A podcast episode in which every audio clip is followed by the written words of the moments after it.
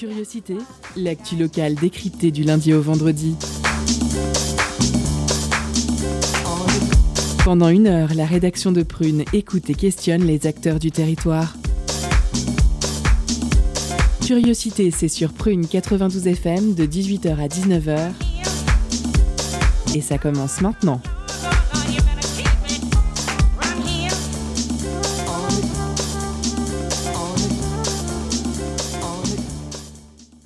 Bonsoir chers auditeurs et auditrices, vous êtes sur Prune 92 FM, il est 18h et c'est l'heure de Curiosité, votre quotidienne d'actualité locale. Je suis Salomé et avec moi ce soir notre intervieweuse Perrine. Bonsoir Salomé. Bonsoir Perrine, notre intervieweuse Ayane. Bonsoir. Bonsoir Ayane, notre chroniqueur Anthony. Bonsoir. Bonsoir Anthony, notre chroniqueur Camille qui n'a pas encore de micro et notre réalisateur Neige. Bonsoir. Bonsoir Neige. Alors au sommaire de l'émission ce soir, en première partie, nous accueillons Annabelle Catoni du syndicat SNUIPP et Asilis Chartier de Sud Éducation. Ensemble, nous parlerons du mouvement de grève organisé en ce moment dans les écoles, notamment à Saint-Herblain, qui pointe notamment le manque de moyens de l'éducation nationale. Ce sera une interview de Perrine. Dans un second temps, Focus sur une rencontre, 1001 événements s'engagent pour le climat. Ce sont deux jours d'échange et de réflexion pour apprendre à rendre plus verts les événements de la métropole nantaise. Pour en discuter, nous recevons Alexandra Chéneau, consultante en événementiel responsable, et ce sera une interview d'Ayane. Ce soir, nous avons aussi des chroniques. La chronique d'Anthony, qui est aujourd'hui sur le thème de l'amour, et la chronique de Camille, qui ne parle pas de Noël. À 18h30, comme d'habitude, nous avons notre pause cadeau qui ce soir vous fait gagner un vinyle de l'album Hémisphère de Otis Junior et Dr. Dundif. Mais avant de commencer ce beau programme, que s'est-il passé d'insolite dans le monde ces derniers temps? Tout d'abord, un point sur le Covid. Les gens face à la vaccination ont parfois des réactions étranges. On part donc en Nouvelle-Zélande, où un homme a reçu 10 doses de vaccin en une journée. L'enquête a révélé que ce monsieur acceptait de se faire vacciner à la place d'autres personnes souhaitant avoir le pass sanitaire, mais ne souhaitant pas se faire injecter une potentielle solution pour aider les Illuminati à nous géolocaliser. Donc, à tous ceux qui ont des doutes concernant le vaccin, je vous invite à suivre l'évolution de ce monsieur, au moins on sera fixé. Covid toujours, mais cette fois-ci en Italie. Un homme a essayé de se faire vacciner sur un faux bras en silicone. L'infirmière chargée de s'occuper de la piqûre a précisé que la prothèse était très bien faite quand même, hein. mais la couleur et la sensation au toucher ont immédiatement éveillé ses soupçons. Elle lui a demandé d'enlever sa chemise et a ainsi découvert le poteau rose.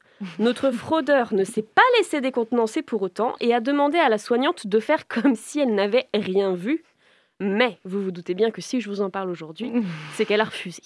L'homme passera donc ses fêtes de fin d'année à répondre de ses actes. Bonne ambiance. Et justement, le Covid rend l'ambiance un peu morose en ce moment, mais certaines personnes trouvent quand même des solutions pour essayer de s'égayer comme elles peuvent. Et on commence avec un record du monde. En Allemagne, un couple a décoré sa maison pour Noël à l'aide de 444 sapins 72 000 boules et 47 000 lumières. Et je précise que leur maison fait 110 mètres carrés. Donc vous imaginez à quel point ça doit être facile de circuler là-dedans. Vous me direz, ils peuvent se balader tout nus, tranquilles. A priori, les voisins ne verront rien, mais on se disperse. Notre couple, on n'en est pas à son coup d'essai concernant la déco de Noël, car l'année dernière, ils avaient déjà installé 420 sapins chez eux.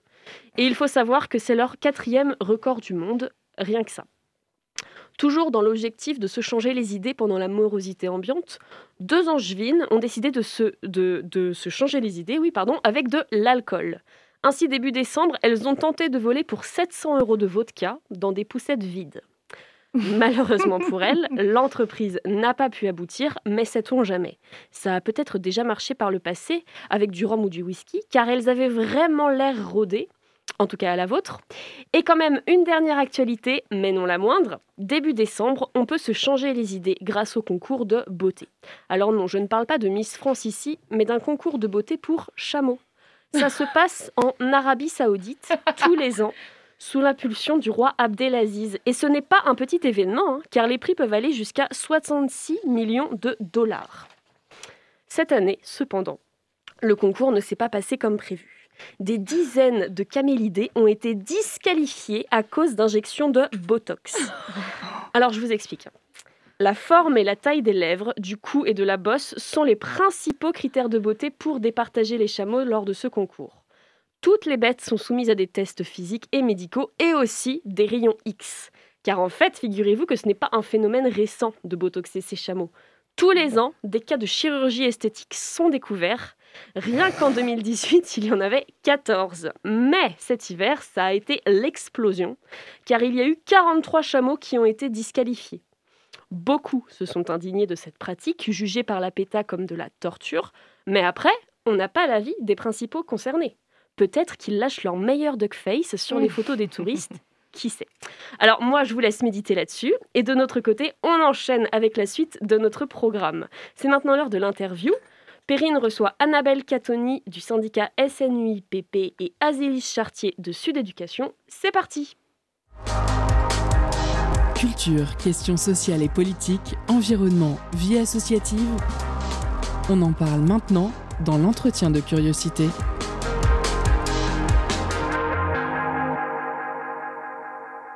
Après l'écriture inclusive avec laquelle on commence à se familiariser de plus en plus, ce soir c'est de l'école inclusive dont nous allons parler. Inclusif, inclusive, dans le Larousse, il y a deux définitions qui heureusement se rejoignent. La première qui contient en soi quelque chose d'autre, la deuxième qui intègre une personne ou un groupe en mettant fin à leur exclusion, comme rêver d'une société plus inclusive et solidaire, par exemple.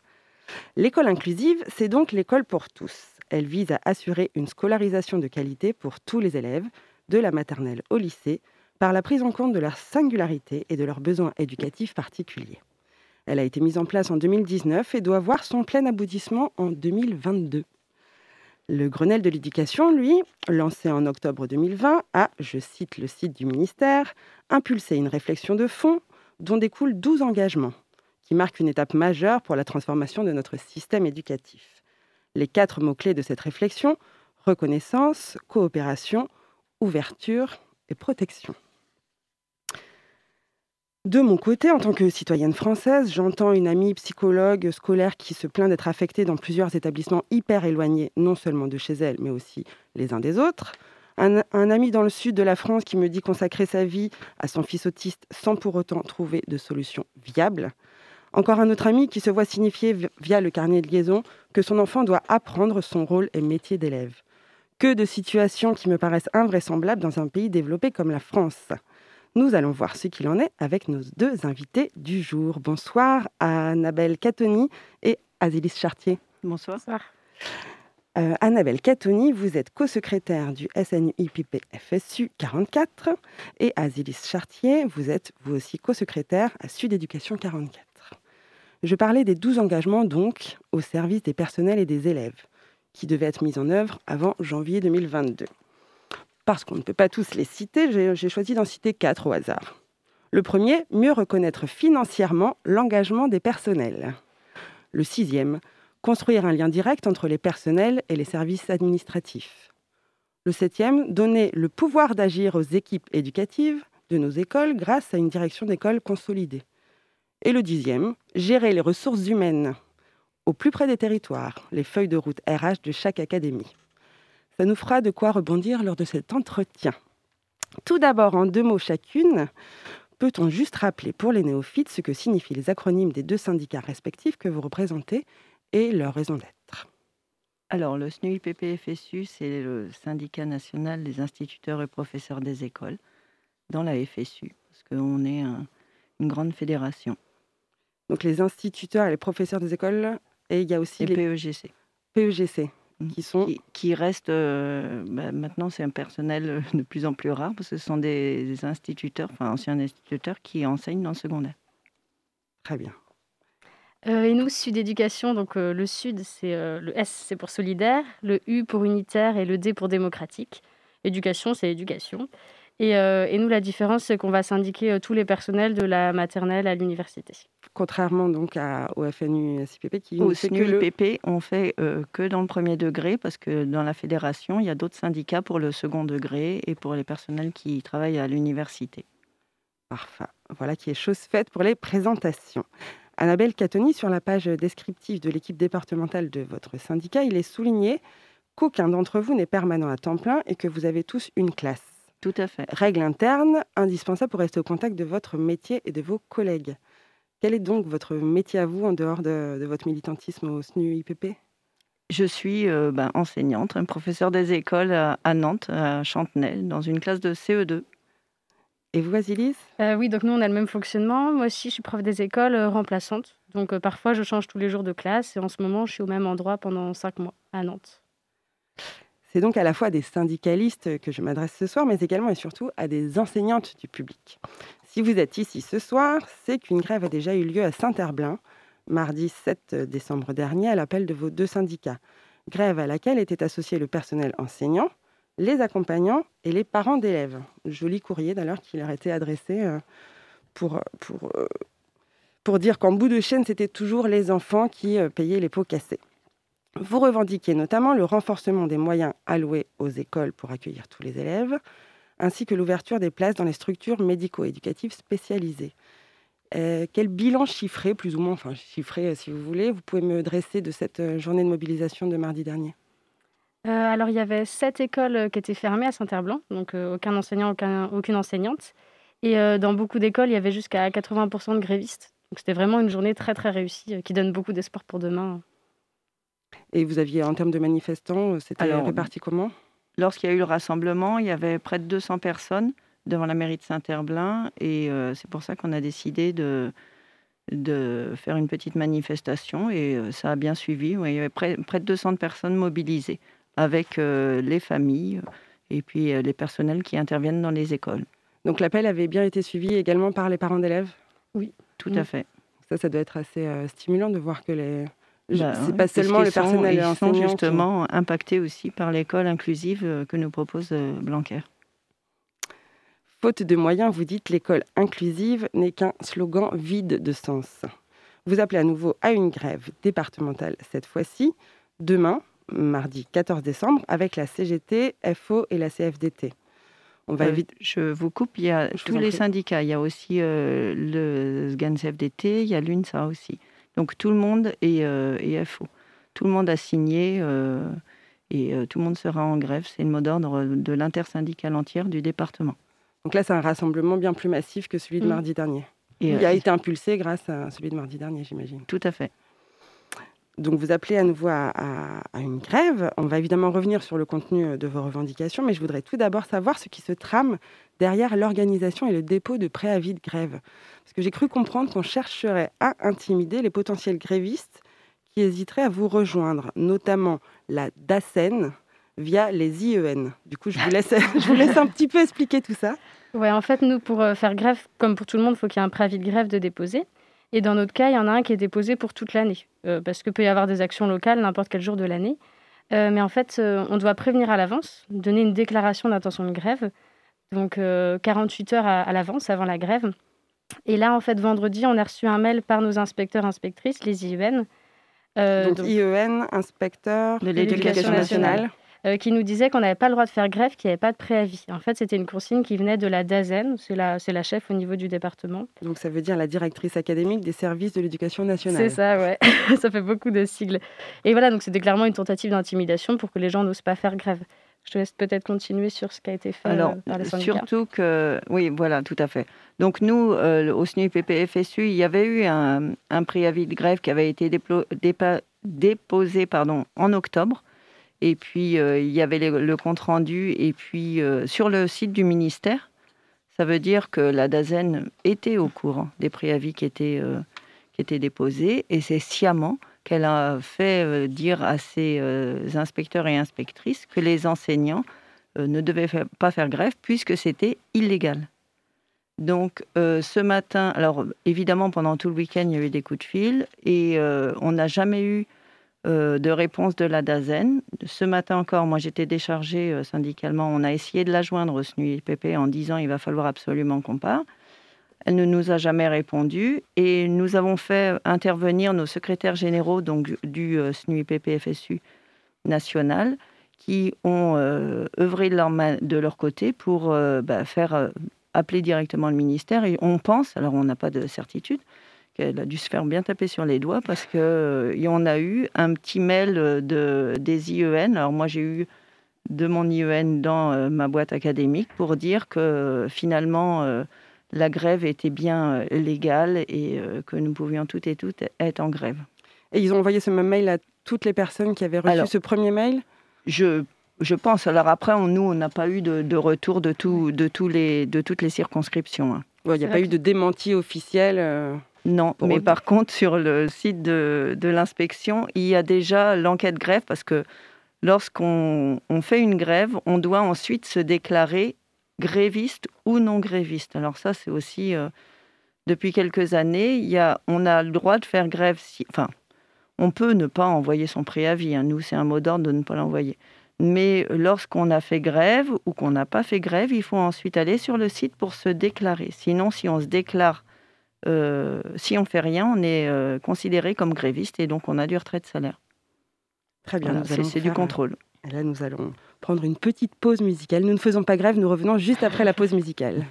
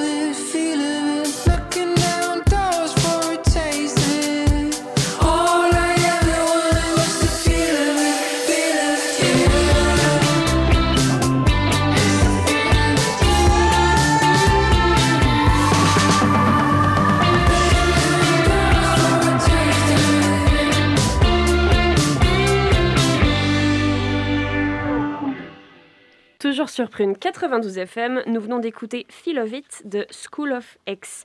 Et tout de suite, nous retrouvons nos invités Annabelle Catoni et Azilis Chartier. Nous revoilà dans la deuxième partie de notre entretien avec donc Annabelle Catoni qui est co-secrétaire du SNU IPP FSU 44 et Azilis Chartier, co-secrétaire également, mais de Sud Éducation et toutes deux également enseignantes. Vous venez de nous parler du coup de d'AZEN et d'IEN, acronyme que je, vais- je vous ai demandé de nous expliciter et je vous en remercie. Sur vos deux sites internet, néanmoins, Sud comme le SNU IPP, il y a un nombre incroyable d'acronymes qui rendent incompréhensible pour la commune des mortels que je suis la lecture de quelques documents que ce soit. Un extrait, juste euh, pour avoir un petit florilège. L'administration est incapable de répondre à la, à la hausse croissante des notifications MDPH. Nos collègues AESH, sous-payés et baladés d'une école à l'autre sans aucune considération, ne sont pas en nombre suffisant. Alors pourquoi tous ces acronymes et est-ce que vous pouvez déjà nous expliquer ce que je viens de prononcer? Je pense que l'administration essaie de rendre les choses compliquées. Les notifications MDPH, en fait, c'est les notifications pour les élèves handicapés, pour qu'ils puissent avoir des aides. Et ce côté acronyme incompréhensible, ça représente bien le fait de monter un dossier qui prend hyper longtemps. On monte un dossier Et on sait que c'est pour l'année suivante que peut-être que l'enfant aura une aide. Si on a de la chance. ouais, et des fois, il n'y a pas d'aide. Et euh, je te laisse expliquer pour AESH. Euh, les AESH, ce sont euh, les accompagnants et les accompagnantes pour les élèves en situation de handicap. Donc ce sont des personnels qui sont recrutés, qui sont précaires, c'est-à-dire qu'ils sont déjà mal payés, ils n'ont pas de, contrat, enfin c'est compliqué pour avoir un contrat, comment dirais-je, un CDI. Et puis, c'est depuis quelques années en plus, depuis Blanquer, c'est des, personnels et depuis l'installation euh, justement d'un organisme qui s'appelle les PIAL, c'est des gens qui sont regroupés et puis qui sont baladés d'école en école. Donc avant, il y avait un suivi qui était, euh, entre guillemets, plus euh, complet et plus étendu pour un ou deux enfants par, par AESH. Et maintenant, ils doivent se partager les heures. C'est-à-dire qu'il y a peu d'élèves qui, ont plus, qui, ont, qui bénéficient plus de six heures par semaine. Donc, c'est des personnels qui euh, sont recrutés. Il faut voir qu'elles ou qu'ils n'ont pas de formation. Et, euh, d'ailleurs, euh, vous pouvez aller voir sur le site de l'IA. Il y a toujours de l'inspection académique, pardon, euh, il y a toujours cette petite annonce en disant nous recrutons euh, des accompagnants pour les élèves en situation de handicap parce que bizarrement, ils ne trouvent pas assez de personnel.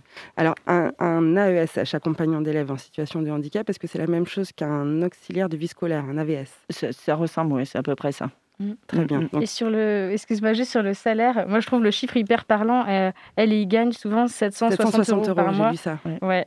Et peut pas vivre avec ça, quoi. ils sont obligés d'avoir d'autres petits jobs à côté, j'ai cru. Alors, il y en a beaucoup qui font des boulots avec la mairie, par exemple. Euh. Mais c'est vrai que c'est compliqué parce qu'ils doivent changer d'école, donc suivre plusieurs élèves. Donc, pour avoir des heures regroupées, ça facilite pas la vie, quoi. Mmh, il y a une AESH dans mon école. Elle revient le mardi à la fin de la journée pour une demi-heure. Vous voyez un peu. Après avoir fait une heure et demie de trajet. Ouais, c'est ça. le mépris. Le mépris. Alors, juste pour, euh, pour dire ce que voulait dire MDPH, vous l'avez expliqué, mais je vais dire exactement ce que veut dire MDPH, Maison départementale des personnes en situation de handicap. J'aime pas trop les sigles. ouais, mais bon, c'est pas mal de les expliquer. Il y en a tellement sur vos différents sites que là, moi, je me perdais un petit peu en préparant cette émission.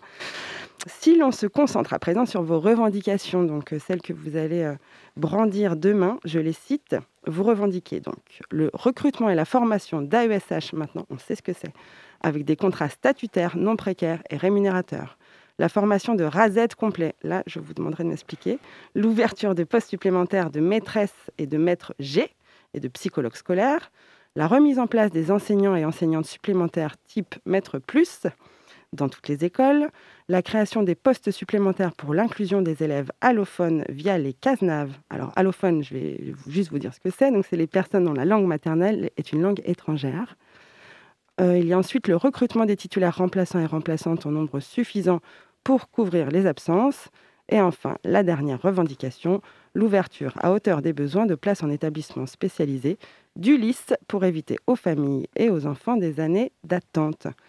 Donc AESH, on l'a vu, là, on a des nouveaux sigles, RAZ, Maître G, CASNAV, Ulysse. Kézako, dites-moi tout. Alors le RAZ, il faut savoir que les RAZ, ce sont des réseaux d'aide spécialisés.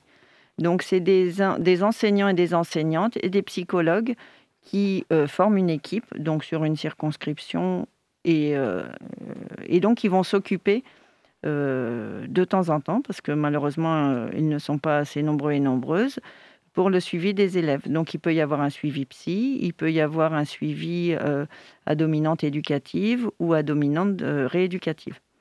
Donc, euh, nous, en début d'année, on voit ces personnels-là en disant bah, dans ma classe, il y a euh, tant d'enfants qui nécessiteraient une aide. Et euh, bien évidemment, il y a très peu de demandes qui aboutissent parce qu'il n'y a pas assez d'heures. Les réseaux, alors parfois il manque ici un ou une psychologue, parfois justement une, une maîtresse qui pourrait dont la dominante est une aide euh, éducative ou Ça, pédagogique. les fameuses maîtresses G. Voilà, et qui euh, prennent des élèves en petits groupes pour revoir des notions, etc., d'une façon différente. Donc déjà, ces réseaux sont pas du tout abondés, donc il manque du personnel, et puis elles interviennent sur des, des, centaines d'élèves, donc c'est impossible. Quoi. Le mmh. suivi, il ne il peut pas être correctement fait. Il y a parfois des écoles où du coup le RAZ décide de ne pas aller parce qu'il il faut choisir. Et... Voilà. Et alors Ulysse, c'est très différent? Les Ulysse, en fait, c'est des unités localisées d'inclusion scolaire. Des... J'ai fait un effort. Donc c'est des classes à l'intérieur de certaines écoles où il y a des enfants qui ont donc un handicap. Il y, y, a des classes pour les handicaps cognitifs, pour les enfants qui souffrent du spectre de l'autisme. Et ces enfants passent une partie de la journée dans la classe et certaines heures inclus dans une autre classe.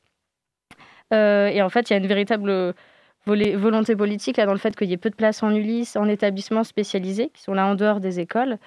le fait qu'il y ait de moins en moins de places, c'est tout simplement pour des économies. On nous dit c'est pour que les enfants soient intégrés toute la journée à une classe. Alors sur le principe, on est d'accord, mais ce qui se passe, c'est qu'un enfant qui normalement aurait besoin d'une classe spécialisée ou aurait besoin d'un établissement spécialisé, quand il se retrouve dans une classe comme ça, tout seul, ou alors la moitié du temps avec une AESH, bah, ça marche pas. En fait, il est en souffrance. Donc derrière toutes ces économies euh, du ministère, euh, c'est des enfants en souffrance, des familles et des personnels. Et puis c'est des élèves aussi, les, camarades de classe, qui peuvent être en souffrance, parce mmh. qu'il y a des élèves mmh. que l'on reçoit et euh, pour qui ça se passe bien, c'est-à-dire qui peuvent, entre guillemets, s'intégrer dans, dans, le groupe classe, mais il y en a pour qui c'est quasiment impossible et qui font exploser la classe. C'est-à-dire que l'enseignante ou l'enseignant est en souffrance, les autres élèves ne peuvent pas travailler correctement parce que c'est un, élève qui va envahir euh, la classe par son comportement, par son attitude. Et c'est pour ça que là, la grève, comment dirais-je, j'allais dire prend, parce que justement, les, nos, nos collègues en ont euh, plus que marre. C'est-à-dire que là, on, fait de l'inclusion à, tout prix et en faisant n'importe quoi avec pas de moyens. Oui, vous, vous, le dites, hein, des enfants en souffrance, des familles sont en souffrance, des collègues sont en souffrance et l'administration fait la sourde oreille. Exactement. Et aujourd'hui, en Loire-Atlantique, 1500 enfants ne sont pas scolarisés dans des conditions satisfaisantes. Et alors que vous aviez lancé dès la rentrée de septembre un plan d'urgence pour réclamer plus de personnel, le ministère, lui, dont la devise, quand même sur son site, est Pour l'école de la confiance, se félicite d'une hausse de 60% des moyens depuis 2017. Et euh, début novembre, il a rendu 75 millions d'euros de surplus au gouvernement. Donc, euh, comment se fait-il qu'il existe un tel dialogue de sourds entre, entre vos revendications et, ce que prétend le, ministère de l'Éducation nationale, de la jeunesse et des sports? Ce sera notre dernière question, malheureusement. Eh ben, c'est euh, une politique ultralibérale et donc, en faisant de l'ultralibéralisme, on ne fait pas, euh, on fait pas du bien à l'éducation qui doit être nationale. Voilà. Et c'est une façon de, de nous mépriser, de mépriser les personnels. On parlait salaire tout à l'heure, bah voilà, le résultat est là. C'est une façon de faire aussi du tri social. Hein. C'est-à-dire que les enfants, entre guillemets, de familles favorisées s'en tireront évidemment toujours un peu mieux. Et puis euh, les autres, eh ben, ils seront laissés sur le carreau. quoi. Même si les handicaps peuvent euh, intervenir sur toutes les catégories sociales. Bien sûr, bien sûr, mais c'est vrai que c'est plus facile de se battre quand on a les moyens pour que son enfant bénéficie euh, de structures spécialisées ou d'accompagnement, etc., que les familles qui sont déjà en difficulté sociale et puis qui ont très peu de recours. Et pour qui, c'est ce que disait Azilise, il y a des dossiers. Bah, Vu la lourdeur administrative, c'est clair que euh, et, oui, pour moi, je suis tout à fait d'accord avec toi. Le problème, c'est qu'on n'a pas les mêmes priorités. Quoi. Eux, leur priorité, euh, c'est de faire des économies et nous, c'est les enfants. Mm. Ce sera le mot de la fin. Merci beaucoup à vous deux, Annabelle Catoni et Azilis Chartier, d'avoir répondu à mes questions sur Prune Merci, merci à toi. Je rappelle que vous êtes toutes deux, en plus d'être enseignantes, euh, Annabelle Catoni, co-secrétaire du SNU IPP FSU Pays de la Loire, et vous, Azilis Chartier, co-secrétaire à Sud Éducation 44. Votre actu commune brûlante, c'est dès demain, mardi 14 décembre, puisque vous avez lancé un appel à la grève dans tout le département. Et il y a deux départs de manifestations annoncés, un à Nantes, un autre à Saint-Nazaire. L'éducation de nos enfants, c'est l'avenir de notre société. Prenons-en soin, accordons-lui l'importance qu'elle mérite. Euh, eh bien, merci beaucoup, Perrine, pour cette interview. Euh, avant de passer à la suite, je vous propose d'abord de faire une pause musicale.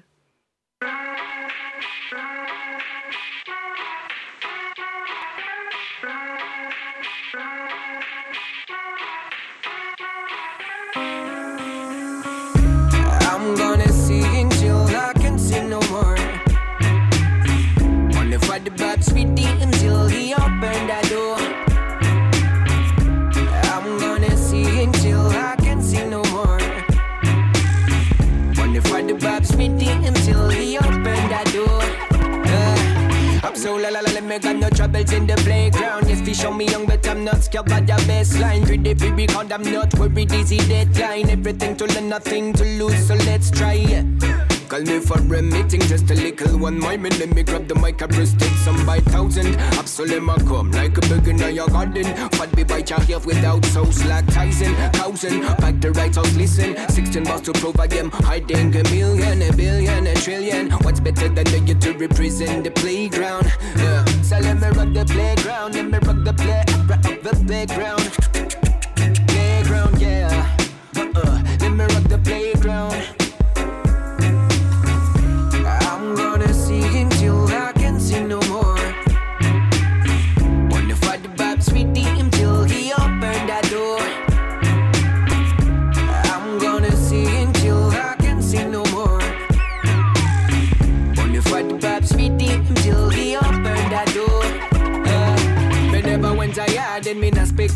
English. I was here to kill the vibe, anything the contest. Yeah. Absolutely, la la la, I'm absolutely clear. and Me gonna spread me fire. Is anybody?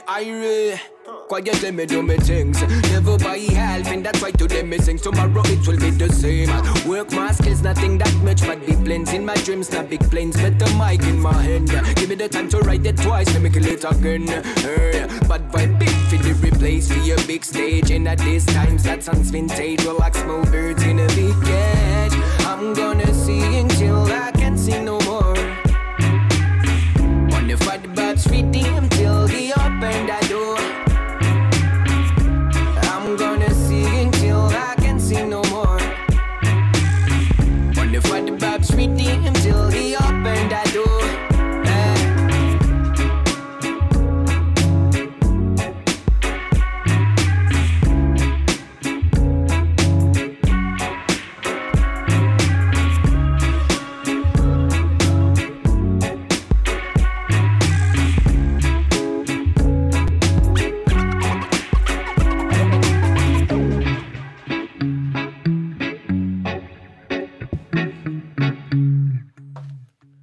Dans Curiosité et sur Prune 92 FM, pardon, et vous venez d'écouter Playground de Absolem et Fat Babs.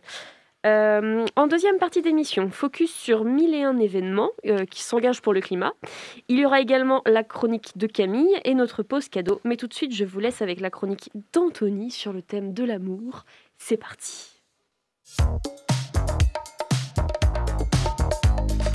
Étonnante, perspicace, amusante, actuelle, les chroniques de curiosité.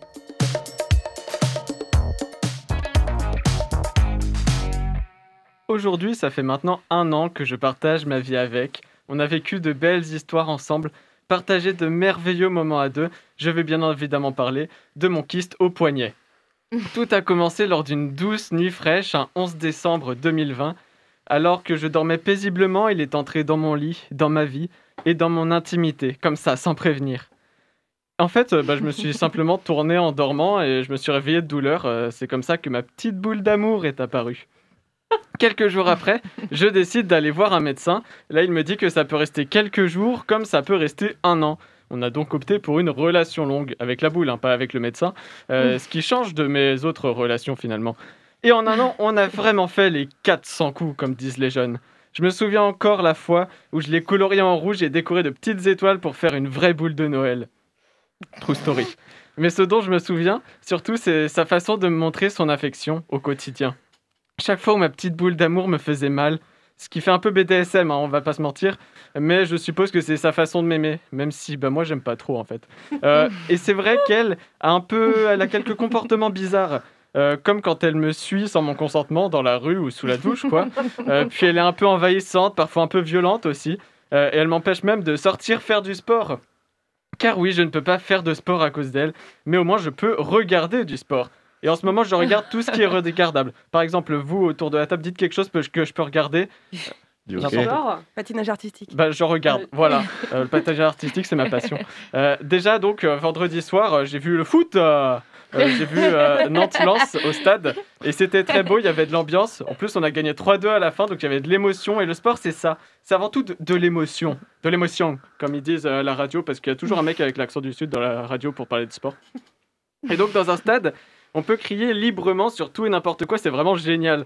Je comprends les supporters de foot qui insultent tout le monde. Vraiment, c'est cathartique, moi j'adore. Vraiment, j'ai retrouvé un certain goût de la vie. Et je suis pas le seul, puisque les supporters lensois, ils étaient torse nu à 22h en plein mois de décembre. Mais en fait, ça, j'ai compris, c'est parce que quand un homme, il est traversé par des sentiments forts, et ben il se déshabille. J'ai appris ça notamment de Luc Besson, Patrick Bruel et autres Nicolas Hulot. Ensuite, à la télé, en ce moment, je regarde autre chose, je regarde le mondial de handball féminin. C'est un peu comme le mondial de hand masculin, mais ça va moins vite et en plus, il y a moins de gens qui regardent. Le hand féminin, c'est donc un peu comme le foot féminin en comparaison. Euh, par rapport aux mecs, euh, les gens trouvent ça moins bien, mais comme il y a déjà personne qui regarde le hand masculin, et ben finalement, il y a des audiences similaires, donc on croit que c'est plus égalitaire. Dans tous les cas, bah, je suis heureux de vous dire qu'on est en quart de finale. Il y a d'ailleurs match ce, ce soir. Euh, et donc, euh, petit coup de gueule euh, en revanche sur, ce- sur euh, cette compétition, puisque l'arbitrage est vraiment pas terrible. Et c'est là qu'on se rend compte en fait que les meilleurs arbitres, ils restent sur les matchs des mecs, sûrement pour des raisons sportives, bien évidemment. Mais c'est cool, car chaque mauvaise décision arbitrale, comme chaque mauvaise passe et chaque beau but, eh ben, ça me permet de crier quand je suis tout seul devant le match. Et encore une fois, on retrouve ce plaisir du cri, n'en déplaise à Edvard Munch, euh, dont c'était l'anniversaire hier, hein, on l'embrasse s'il nous écoute. Euh, vraiment, le cri, c'est génial. euh, avec le sport, c'est possible. Les gens, ils disent souvent qu'ils sont heureux quand ils font du sport, mais franchement, pourquoi courir quand tu peux simplement crier sur des gens qui courent, quoi Euh, Vraiment, c'est libérateur de crier et de s'énerver sur des trucs. Je pense donc que les chanteurs de punk sont les gens les plus proches du Nirvana. Nirvana qui, eux, faisaient du grunge et n'étaient donc pas épanouis. Euh, c'est pourquoi je souhaite dorénavant être chanteur de punk à plein temps. Je recherche d'ailleurs un groupe, hein, si ça vous intéresse. Euh, mais revenons à tout ce que j'ai pu regarder. En termes de sport, j'ai également regardé Miss France samedi. Et donc, je ne suis pas du tout là pour parler du sexisme de Miss France, parce que déjà, des gens le font bien mieux que moi.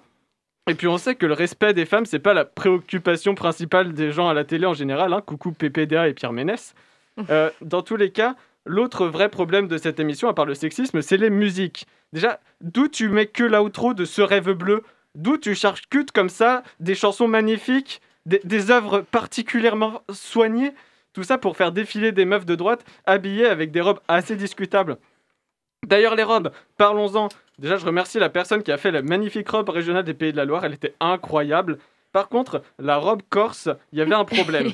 D'où tu penses que c'est une bonne idée de faire une robe mi-maillot de bain, mi-gloire à Napoléon, le tyran qui a mis à feu et à sang toute l'Europe? Cette émission ne respecte donc ni les femmes ni la musique. On dirait un peu Roméo Elvis, ou Naps, ou R. Kelly, ou Jean-Luc Lahaye. Ça, c'était pour les plus vieux. Euh, il reste donc des progrès à faire hein, dans la société. Car si j'ai pu sans problème vous parler de ma petite boule au poignet sans que ce soit une atteinte à vos libertés, certains hommes pensent encore que montrer leur boule est toléré en société, même quand ce ne sont pas leurs boules de Noël. Et bonne fête à tous. Eh ben, merci beaucoup, Anthony, pour cette chronique. Je pense que tu as beaucoup trop de temps libre là. Toujours. ça part beaucoup trop loin. Euh, et ben, quel, euh, on, va, on, va, on va enchaîner là-dessus. C'est l'heure de faire une pause cadeau. Concerts, spectacles, cinéma. Tout de suite, Prune comble ta soif de culture avec la pause cadeau.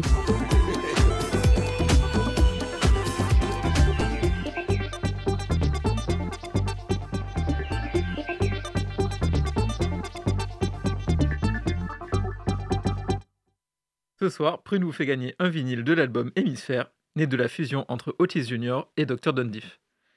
Sorti en 2017 sur le label Jakarta Records, le duo du Kentucky propose une musique néo-soul organique, dirigée par des instruments douces et par la voix chaleureuse d'Otis Junior. Un album un peu plus jazzy qu'à son habitude, avec des samples de chœur et de gospel qui viennent accompagner les cuivres sur certains titres. Alors pour emporter votre vinyle, envoyez cravate en message direct sur l'Instagram de Prune et soyez les plus rapides. On se laisse en musique avec Why Can't You, tiré de l'album.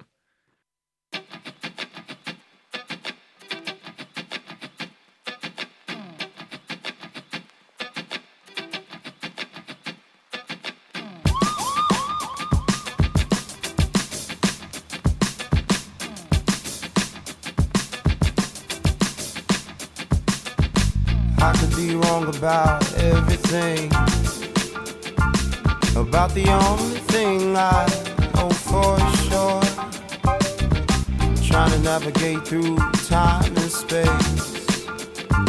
When every day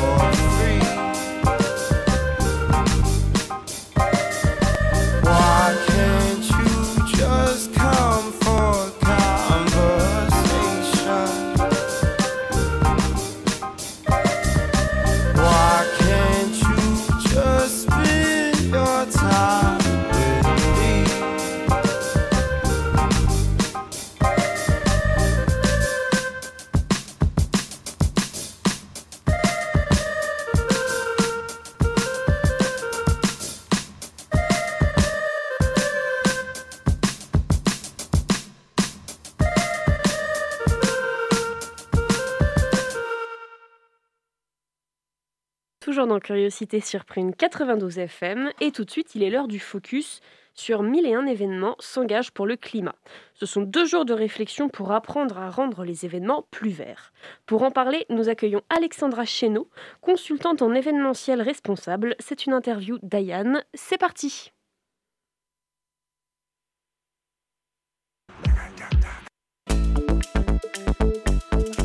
Focus sur une initiative, un événement, un engagement. C'est le zoom de la rédaction.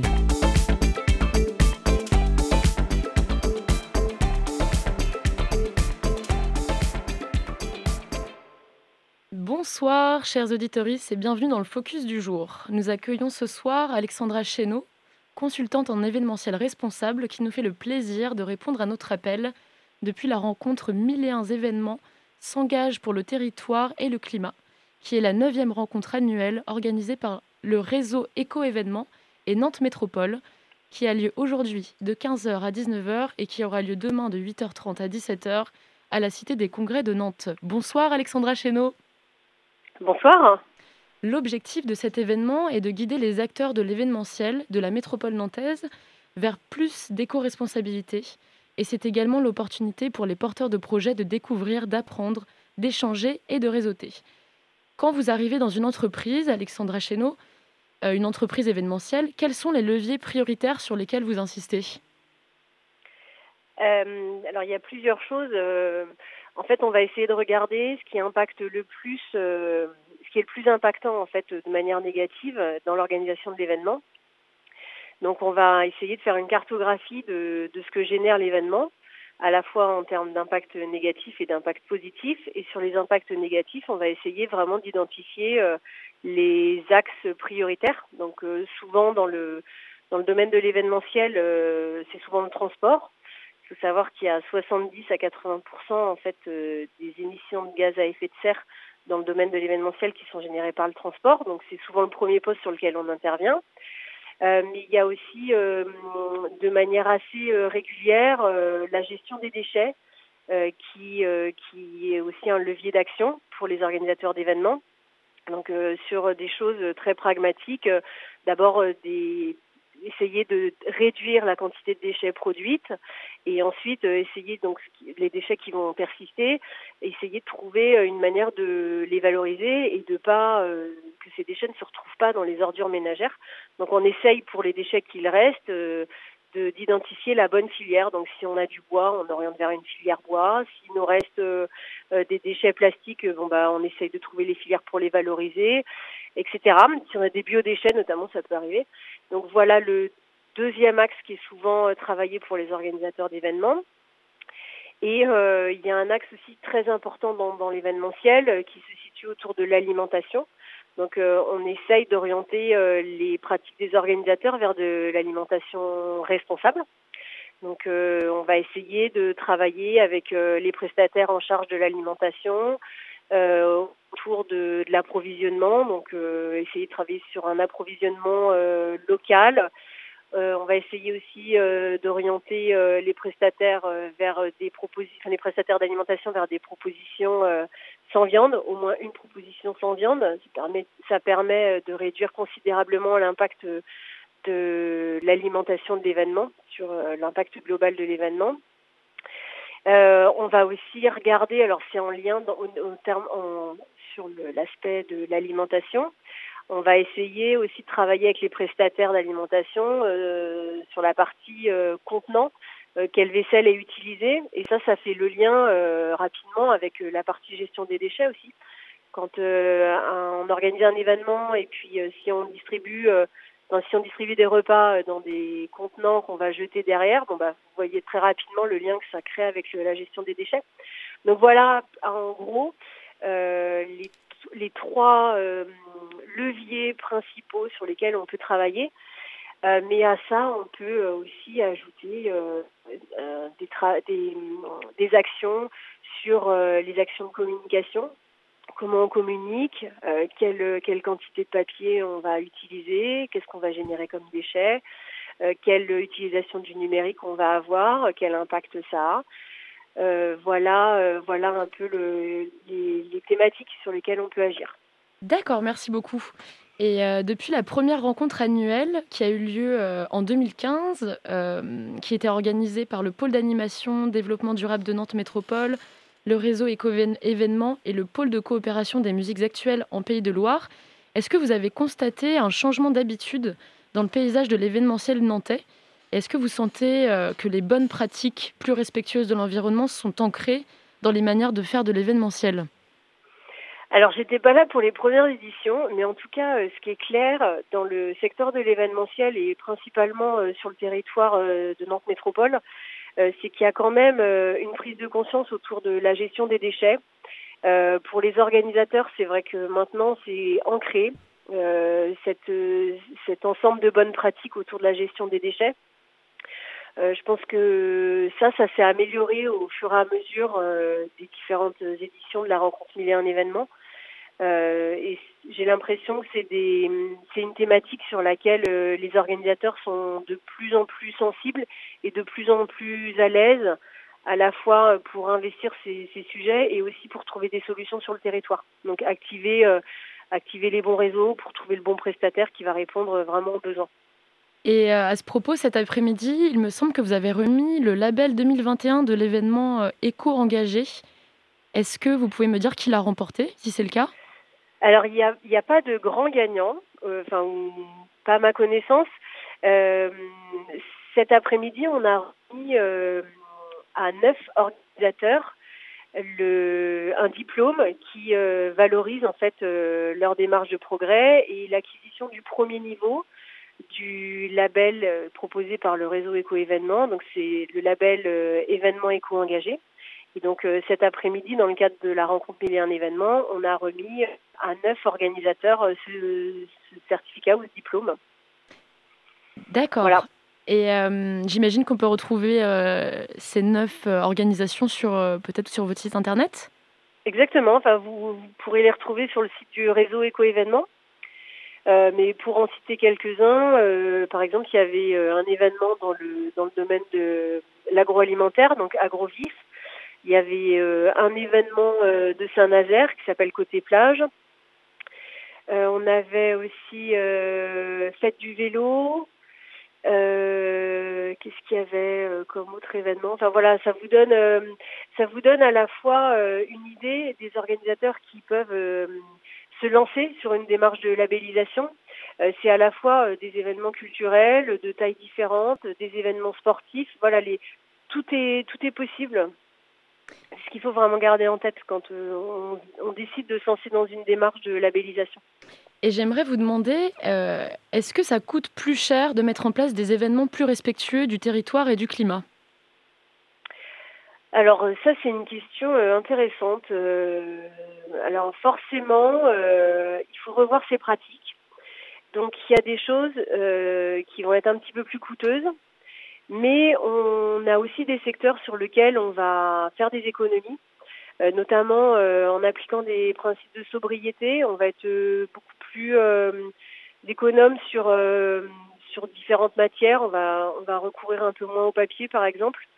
Euh, on va essayer euh, dans le domaine de l'alimentation, on va être aussi euh, essayer d'être au plus juste en fait de, des besoins. Et donc il y a aussi des secteurs sur lesquels on va faire des économies. Donc pour certains événements, oui, ça va coûter un peu plus. Pour d'autres, euh, les économies vont largement couvrir les dépenses supplémentaires. Euh, tous les événements sont différents, ça dépend aussi du territoire sur lequel les événements sont organisés. Euh, et puis aussi de, la, raison d'être en fait de l'événement, de là où l'événement a envie d'aller euh, en fonction de ce qu'il est quoi. Et euh, maintenant, j'aimerais vous poser une question par rapport au public. Est-ce que vous vous diriez qu'ils sont en demande de plus d'événements cohérents avec la situation de crise climatique? Ou alors qu'au contraire, ils sont réticents à adopter de nouvelles pratiques? Alors je sais pas si euh, je suis la meilleure personne pour euh, répondre à cette question parce que moi je côtoie des organisateurs d'événements qui sont plutôt en demande, Mhm. euh, qui intègrent vraiment les enjeux environnementaux dans leurs enjeux de développement parce que parce que il y a vraiment une urgence à agir et que le secteur de l'événementiel participe au dérèglement climatique. Et donc si on veut pas scier la branche sur laquelle on est, bon bah il faut que le secteur de l'événementiel prenne aussi ses responsabilités. Euh, et donc moi, moi les organisateurs d'événements que je côtoie euh, sont de plus en plus euh, impliqués et imprégnés par euh, par cette thématique. D'accord, merci beaucoup Alexandra Chénaud d'avoir répondu à nos questions. Vous étiez en direct depuis la rencontre 1001 événements s'engagent pour le territoire et le climat, dont la seconde partie aura lieu demain de 8h30 à 17h à la Cité des Congrès. Excellente soirée à vous. Merci, au revoir. Au revoir. Et merci beaucoup à Yann pour cette interview.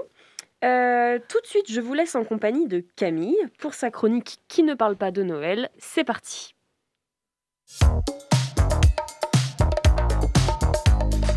Étonnante, perspicace, amusante, actuelle. Les chroniques de curiosité.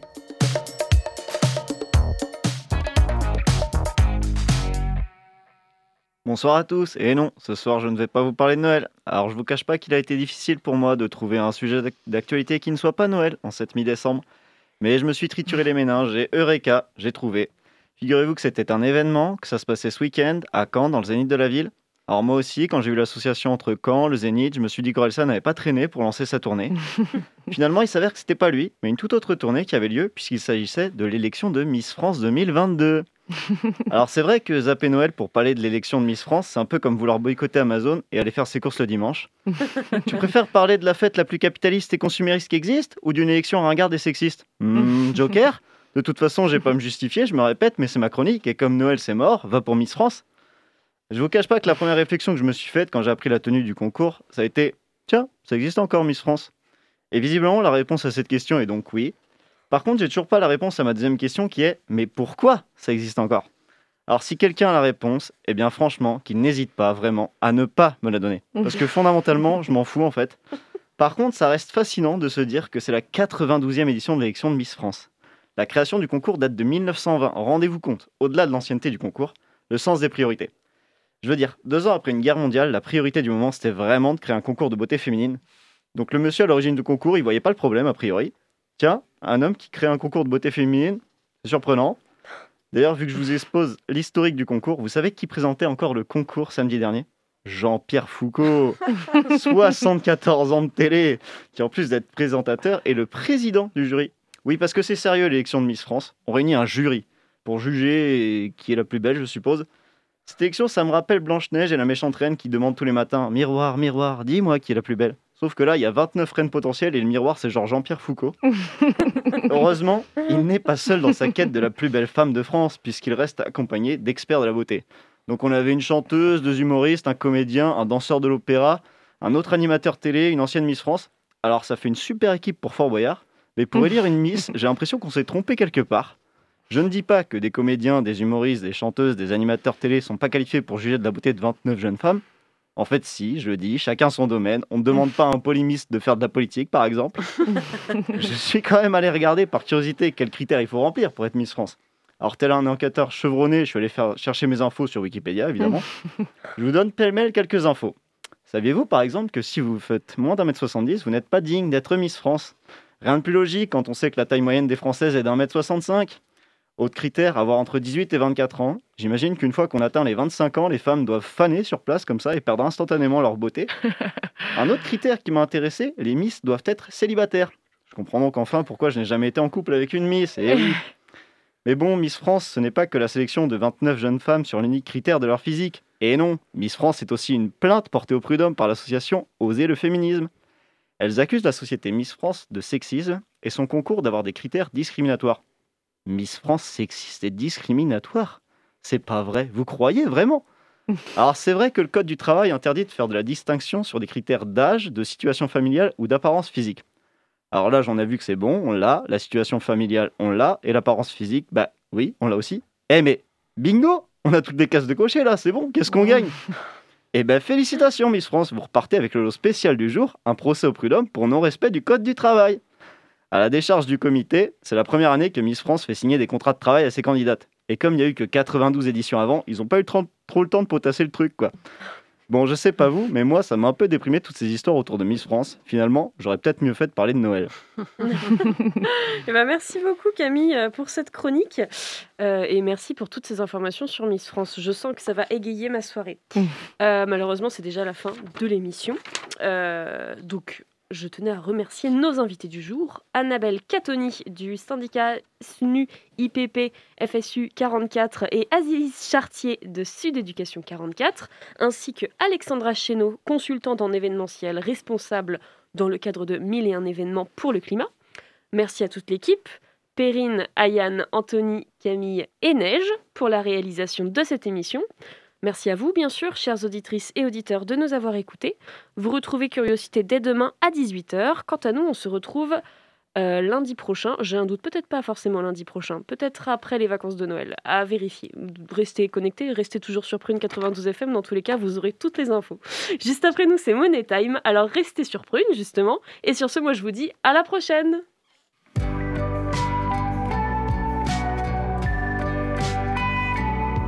Pour écouter ou réécouter Curiosité, rendez-vous sur le www.prune.net.